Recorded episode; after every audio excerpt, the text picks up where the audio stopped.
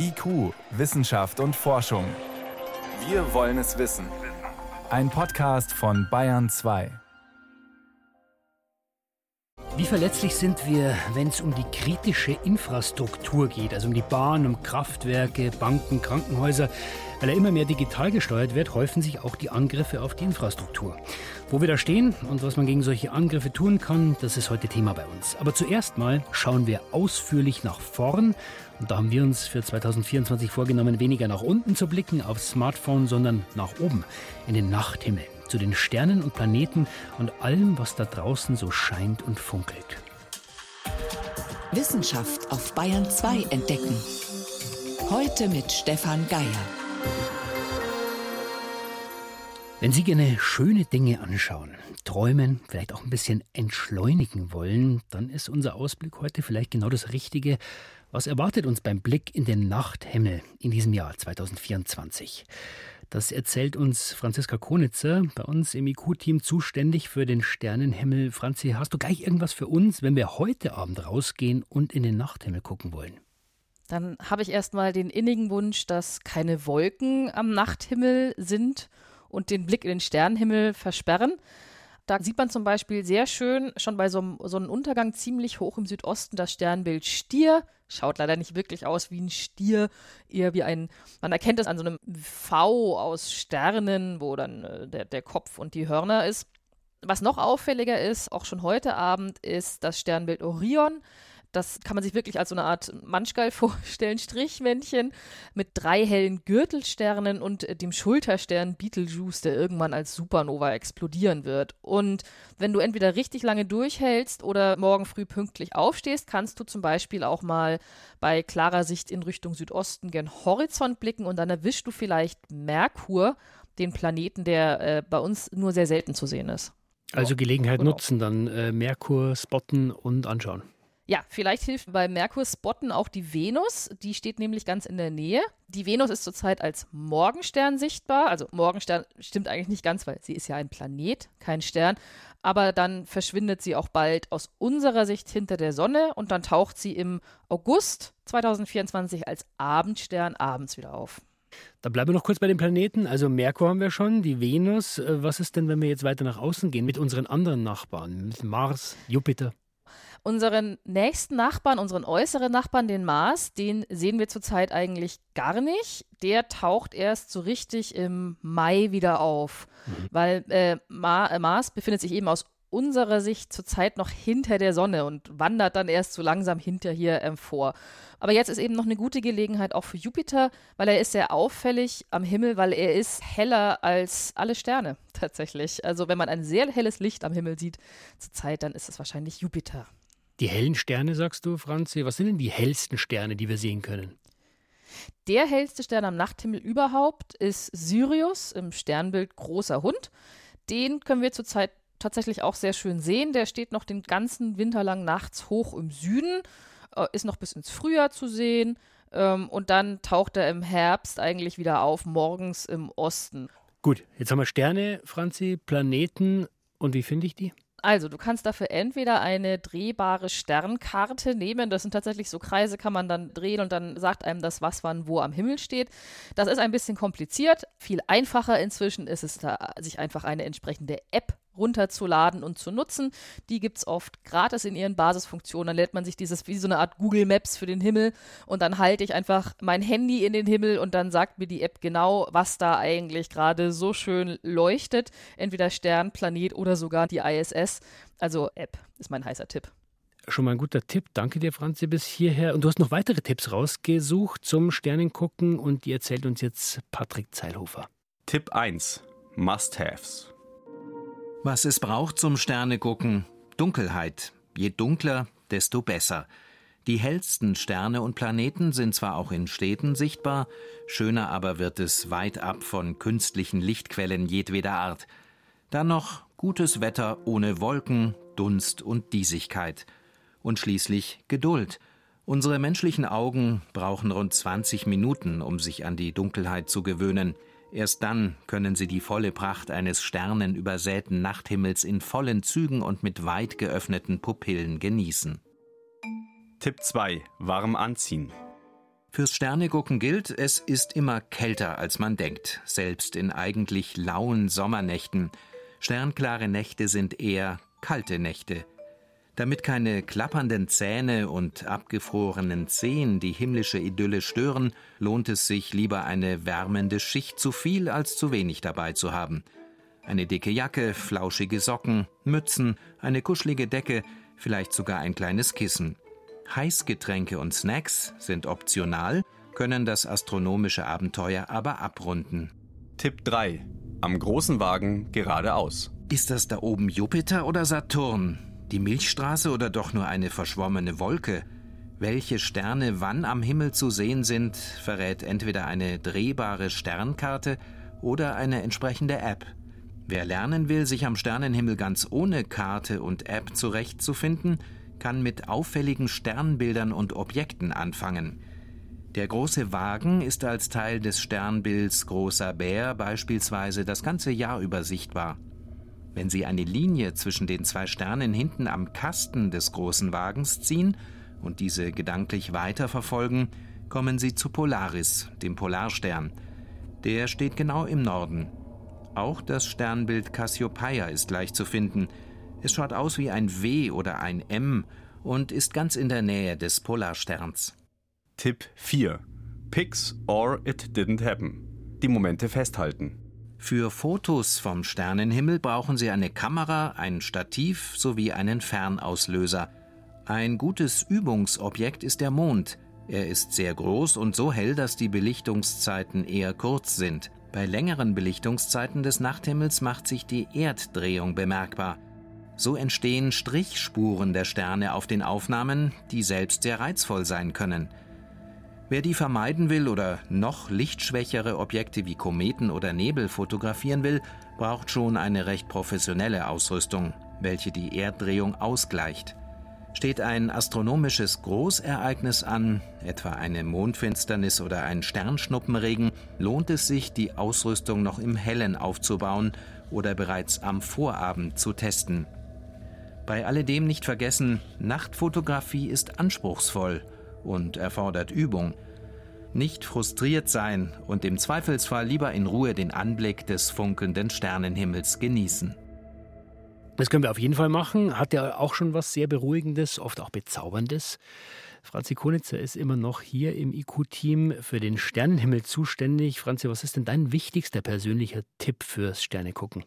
Die warme Kleidung. Es ist wirklich immer kälter, als man denkt. Jetzt gibt es am Sternenhimmel ja nicht nur die Routine-Dinge zu sehen, es gibt auch immer irgendwie große Ereignisse jedes Jahr, astronomische große Ereignisse. Was sollten wir uns unbedingt eintragen in den Kalender?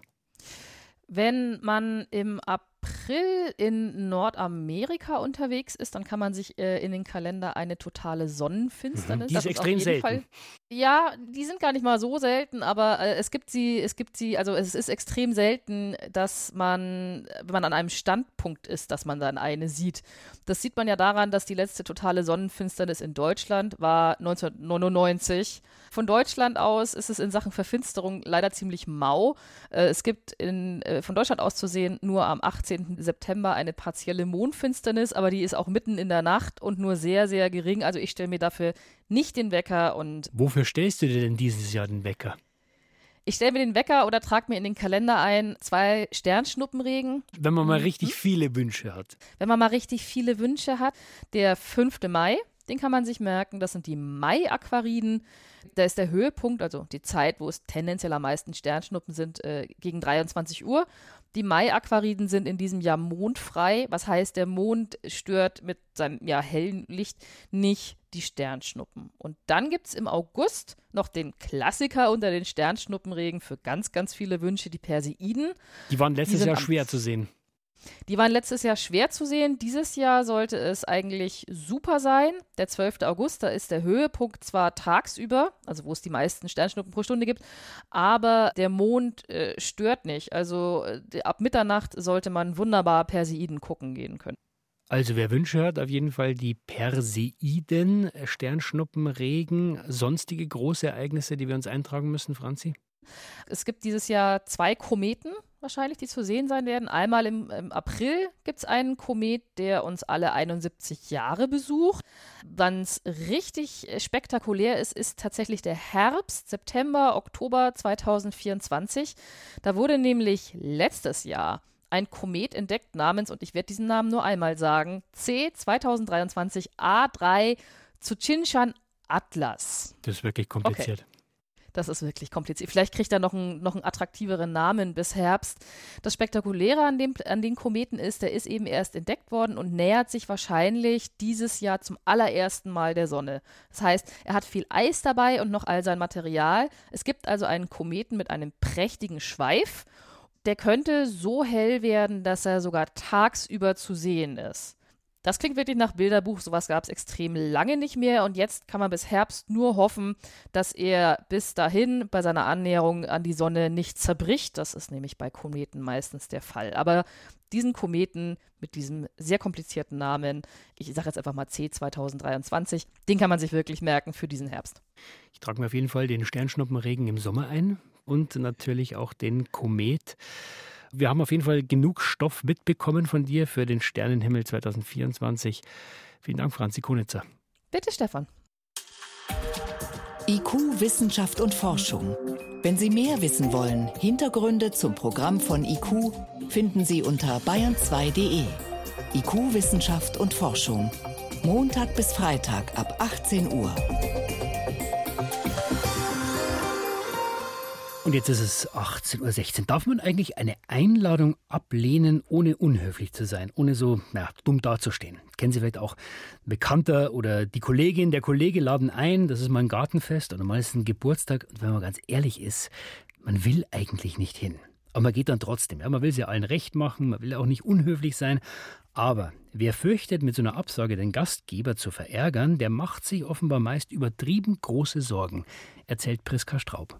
Bei manchen Einladungen ahnt man es einfach schon im Voraus. Zu Hause auf dem Sofa zu bleiben, wäre gemütlicher. Und dennoch, immer wieder sagt man zähneknirschend zu. Knapp 80 Prozent der Befragten gaben in einer US-amerikanischen Erhebung zu, immer wieder Einladungen anzunehmen, auf die sie keine Lust hatten. Doch warum eigentlich? Dem ist ein Team von Wirtschaftspsychologen einmal nachgegangen. Julian Jeevy von der West Virginia University fasst zusammen, was wir uns im Falle einer Absage so alles Unangenehmes ausmalen. Eine Absage könnte total schlecht ankommen. Der Gastgeber könnte beleidigt sein oder verärgert. Er wird enttäuscht sein, sich zurückgewiesen fühlen und uns vielleicht nie wieder einladen. Doch diese Befürchtungen sind offenbar ziemlich übertrieben. Das Forscherteam hat nämlich auch den Gegencheck gemacht, um zu überprüfen, wie Absagen tatsächlich aufgenommen werden. Aus Gastgeberperspektive sehen die Dinge anders aus. Die meisten sind verständnisvoll, viel weniger eingeschnappt oder enttäuscht, als wir befürchten. Was vielleicht auch daran liegen könnte, dass wir uns selbst ein wenig zu wichtig nehmen. In jedem Fall, eine Absage ist dann gut formuliert, wenn sie nicht einfach nur lustlos klingt, sondern eine Erklärung mitliefert. Scheuen Sie sich also nicht, eine Einladung auch mal abzusagen, so die Forschenden. Ein wenig gesunder Egoismus hat meist viel weniger schlimme Konsequenzen als befürchtet. Bayern 2.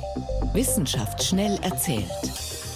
Das macht heute Johannes Rostäuscher. Nochmal geht's ins All, Johannes. Heute ist äh, eine besondere Rakete gestartet aus Cape Canaveral. Eine private Mission zum Mond. Wenn sie erfolgreich landet, dann wäre es die erste private Mondlandung überhaupt. Mhm. Heute früh umbenannt, unbemannt zunächst erfolgreich.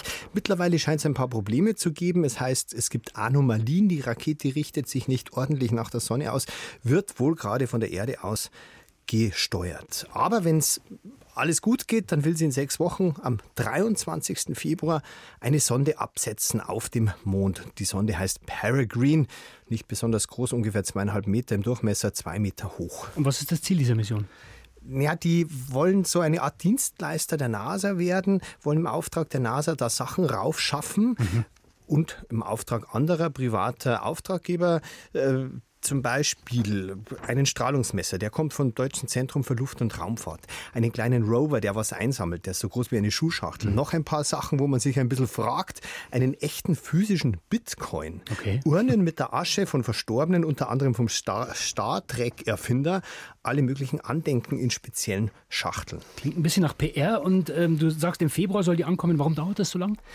Naja, damit die weniger Treibstoff braucht, fliegt die nicht den Mond direkt an, sondern umkreist ihn dann langsam und wird dann quasi von der Mondanziehungskraft immer näher gezogen, muss dann auch nicht abbremsen und Sie wird natürlich auch die Landung gut vorbereiten. Die sollte diesmal funktionieren. Das ist nicht selbstverständlich. Im April, da wollten Japaner eine Sonde absetzen haben sich dann verrechnet und das war dann eher ein Abwerfen als ein Absetzen. Man hat auch von der Sonde bislang nichts mehr gehört. Und irgendwann sollen ja dann auch wieder Menschen auf dem Mond landen. Das will auch Peregrine ein bisschen mit vorbereiten für die NASA. Die plant 2025 eine Landung mit der Mission Artemis 3 und da soll übrigens zum ersten Mal auch eine Frau dabei sein. Die erste Frau auf dem Mond? Die erste Frau im Mond. Aber wir springen jetzt radikal runter auf die Erde zu diesen kleinen staatenbildenden schwarzen Insekten. Keine Bienen, sondern Ameisen? Schwarzameisen die ja manche Leute auch für Aliens halten, weil die so abgefahrene Sachen dauernd erfinden. Da gibt es was Neues. In der Tat, Antibiotika-Einsatz. Und zwar nur, wenn er wirklich nötig ist. Das machen die afrikanischen Mata-Bele-Ameisen. Das sind eigentlich keine so netten Typen. Die jagen Termiten, überfallen die mehrmals am Tag, ziehen da zu Hunderten los, stechen die mit ihrem Stachel nieder, sind den Termiten überlegen, weil die mhm. die als Beute brauchen. Aber die Termiten, die haben Soldaten und die haben sehr kräftige Kiefer und die beißen im Gegenzug den Ameisen Beine ab. Ganz schön brutal alles. Das ist eine brutale Geschichte. Ungefähr ein Prozent der Ameisen verliert bei so einer Schlacht ihr Bein. Weil die mehrmals am Tag das machen, sind das dann 20 bis 30 Ameisen pro Tag. Mhm. Die werden aber zusammen mit den erbeuteten Termiten heimgetragen. Die könnten eigentlich mit fünf oder vier Beinen sogar ganz gut weiterleben. Allerdings nur, wenn sie keine Infektion kriegen. Und das deswegen werden da sofort im Baum mal die Wunden gesäubert von anderen Ameisen mit ihren Mundwerkzeugen so quasi ausgezuzelt. Mhm. Und dann schauen die, signalisiert jetzt die verletzte Ameise innerhalb der nächsten zwölf Stunden irgendwie, dass es ihr schlechter geht oder nicht. Die winkt dann mit einem der anderen fünf die Beine. Die sendet von ihrem, mit ihrem Chitinpanzer Pheromone aus und wenn die die tatsächlich aussendet, kommen die Kameradinnen herbeigesaust und die haben am Hinterleib Drüsen, mit einem Sekret drin und mit dem betupfen sie jetzt die Wunde. Da sind 100 verschiedene chemische Stoffe drin. Und die helfen die, gegen diese Infektion? Und zwar dermaßig, also wenn die behandelt werden, überleben 95 Prozent der infizierten Ameisen.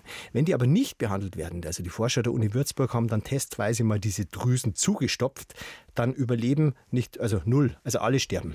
Toll, was Ameisen können, aber was haben wir davon? Naja, es ist ein Keim, äh, Pseudomonas aeruginosa, der spielt auch in der Humanmedizin eine Rolle. Unter dem leiden auch die Ameisen. Also wenn das Antibiotikum gegen den wirklich so super hilft, vielleicht könnte man ja damit irgendwann Antibiotika für den Menschen gewinnen. Dann würden uns auch die Ameisen weiterhelfen. Vielen Dank. Die Kurzmeldungen recherchiert heute von Johannes Rostäuscher.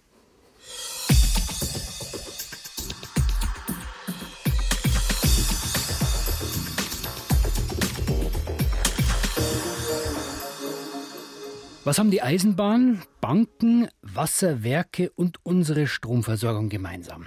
Die gehören alle zur sogenannten kritischen Infrastruktur, zusammen mit vielen anderen Einrichtungen. Das heißt, unsere Gesellschaft hängt einfach davon ab, dass das alles läuft. Wie problematisch es ist, wenn nur ein Teil davon blockiert wird, das sehen wir immer wieder, wenn jetzt zum Beispiel die Landwirte protestieren, Straßen blockieren oder wenn ab Mittwoch dann wieder die Lokführer streiken. Klar ist, die, die kritische Infrastruktur, die hält unser Land am Leben und muss geschützt werden. Jetzt werden aber viele dieser Strukturen digital gesteuert. Das heißt, die sind auch angreifbar von außen nutzen. Und wie einschneidend solche Cyberangriffe werden können, das war ein Thema beim Chaos Communication Kongress in Hamburg. Peter Welchering war für uns dabei. Dass ein Zug einfach stehen bleibt, dass plötzlich gar nichts mehr geht, das kommt schon mal vor. Nicht nur in Deutschland, auch in Polen. Doch was im Sommer vergangenen Jahres bei der Niederschlesischen Eisenbahn passiert ist, das war dann doch ungewöhnlich. Und die Experten waren erst mal ratlos. Die betroffenen Züge sollten gewartet werden, allerdings nicht in einer Werkstatt des Zugherstellers Newag, sondern in einer unabhängigen Zugreparaturwerkstatt namens SPS. Und die haben die Züge einfach nicht ans Laufen bekommen. Bis die Manager dann hilfesuchend Polish Hackers googelten. Dabei sind sie auf die Leute von Dragon Sector gestoßen, eine ethische Hackergruppe. Das berichtete zumindest Michael Kowalczyk von Dragon Sector auf dem Chaos Communication Congress. Sechs der Züge waren bereits gesperrt und das war problematisch für die Zugbetreiber. Deshalb haben sie beschlossen, die Woche drauf den Wartungsvertrag zu kündigen und den Hersteller zu bitten, die Wartung durchzuführen, weil der Hersteller behauptet, dass er das Problem beheben könne. Es war also wenig Zeit. Wir bemerkten, es gibt viele Änderungen im Code, der für die Sperrung der Züge verantwortlich ist. Und wir haben tatsächlich genau die Stelle gefunden, an der es eine Logik gab, die die Züge absichtlich blockierte. Die eigentliche Blockadelogik war schnell durchschaut. Da mussten nur ein paar Bits umgestellt werden. Die Hacker von Dragon Sector haben nach eigenen Angaben einen undokumentierten Freischaltcode zur Aufhebung der Blockade gefunden, der über das Zugführerpult eingegeben werden konnte. Aber das war nicht das einzige Problem. Denn insgesamt haben die Hacker gleich mehrere Mechanismen entdeckt, die zum Zugausfall führten. Sergius Bajanski von Dragon Sector zog da folgendes Fazit. Wir haben 30 Züge analysiert. Bei 24 von ihnen gab es solche Mechanismen. Am beliebtesten war, der Zug fährt für ein paar Tage nicht Mechanismus. Das war bei fast allen der stillgelegten Züge so. Drastischer war die Malware, GPS-Geofencing in zwei Zügen und in einem Zug eine Kompressorausfallsimulation. Die Kompressorausfallsimulation ist ein Werkzeug, mit dem dem Zugsteuerungssystem vorgegaukelt wird, dass ein Kompressor ausgefallen sei, der für den Zugstart benötigt wird. Und das Geofencing-Tool bewirkt, dass Zugriffe auf die Zugsteuerung nicht angenommen werden, wenn sich der Zug an bestimmten Orten aufhält. Solche Schwachstellen finden sich aber nicht nur bei Eisenbahnen oder generell im Verkehrssektor, sondern auch bei digitalen Pumpensteuerungen in Wasserwerken, Lastverteilungsrechnern für die Stromversorgung und bei anderer kritischer Infrastruktur. Wie sich die besser vor digitalen Angriffen schützen lässt, dafür haben auch die Hacker, haben die zivilgesellschaftlichen Gruppen viele Vorschläge entwickelt, haben an Entwürfen mitgearbeitet. Doch von allen diesen Verbesserungen fand sich im Entwurf zum Schutz kritischer Infrastrukturen aus dem Bundesinnenministerium kurz vor Weihnachten nichts mehr. Johannes Rundfeld von der AG Kritis, die sich auch auf dem Chaos Communication Congress intensiv um das Thema kritische Infrastrukturen gekümmert hat, bringt die Enttäuschung der Hacker so auf den Punkt. Wir sind ziemlich frustriert, vor allen Dingen, weil weiterhin komplette Bereichsausnahmen drin sind. Der Sektor Staat und Verwaltung, der Sektor Finanzen und Versicherungswesen und der Sektor Informations- und Kommunikationstechnologie muss nichts machen und ist davon überhaupt nicht betroffen und pauschal ausgenommen. Also weiterhin werden wir im Sektor Staat und Verwaltung hier auch keine Verbesserung erkennen können, weil es weiterhin keine Auflagen gibt. Gerade bei der besseren Absicherung kritischer Infrastrukturen gegen digitale Angriffe ist es wichtig, die unterschiedlichen Einzelmaßnahmen aufeinander abzustimmen. Deshalb haben die Hacker auch so viel Zeit und Arbeit in genau diese Einzelmaßnahmen gesteckt und vor allen Dingen in ein abgestimmtes Konzept. Die Bundesregierung ignoriert das. Johannes Rundfeld. Zu kritisieren an diesem neuen Entwurf ist vor allem, dass er eigentlich nicht genau festlegt, was zu tun ist, sondern nur die Möglichkeit bietet, Verordnungen zu erlassen. Prozesse wurden definiert, welche Behörden mit welchen Behörden in Interaktion treten werden. Bei diesem neuen Entwurf geht es vor allen Dingen um die physische Sicherheit. Aber welche Arten von physischer Sicherung man jetzt tatsächlich vornehmen muss, ist bisher völlig unklar. Die Forderung der Hacker lautet deshalb? Wir fordern in diesem Zusammenhang äh, vor allem, dass eine Regelung geschaffen wird, die wirklich für alle gilt, auch für Sektor Staat und Verwaltung. Denn gerade in diesem Bereich gibt es bisher kaum Auflagen und die Wirtschaft muss ihre Anlagen deutlich besser schützen als der Staat, das sich selbst auferlegt. Wir denken, das ist genau falsch herum. Der Staat müsste sorgfältiger und gründlicher vorgehen als die Wirtschaft beim Schutz der kritischen Anlagen. Davon betroffen sind sehr stark die Kommunen. Und von denen geht auch ein stärkerer Druck aus, den kurz vor Weihnachten vorgelegten Entwurf zu ändern. Die IT-Sicherheitskräfte in kommunalen Verwaltungen suchen nämlich intensiv den Kontakt zu den zivilgesellschaftlichen Gruppen. Und die auf dem Chaos Communication Congress vorgestellten Sicherheitslücken, Hacks und Angriffskonzepte samt Abwehrmaßnahmen sollen in den nächsten Monaten auch in genau diese Diskussion einfließen. Und dann hoffentlich auch dazu beitragen, dass unsere kritische Infrastruktur besser gewappnet ist gegen Hackerangriffe. Peter Welchering war das. Und soweit war es das vom IQ-Team für heute. Am Mikrofon war Stefan Geier.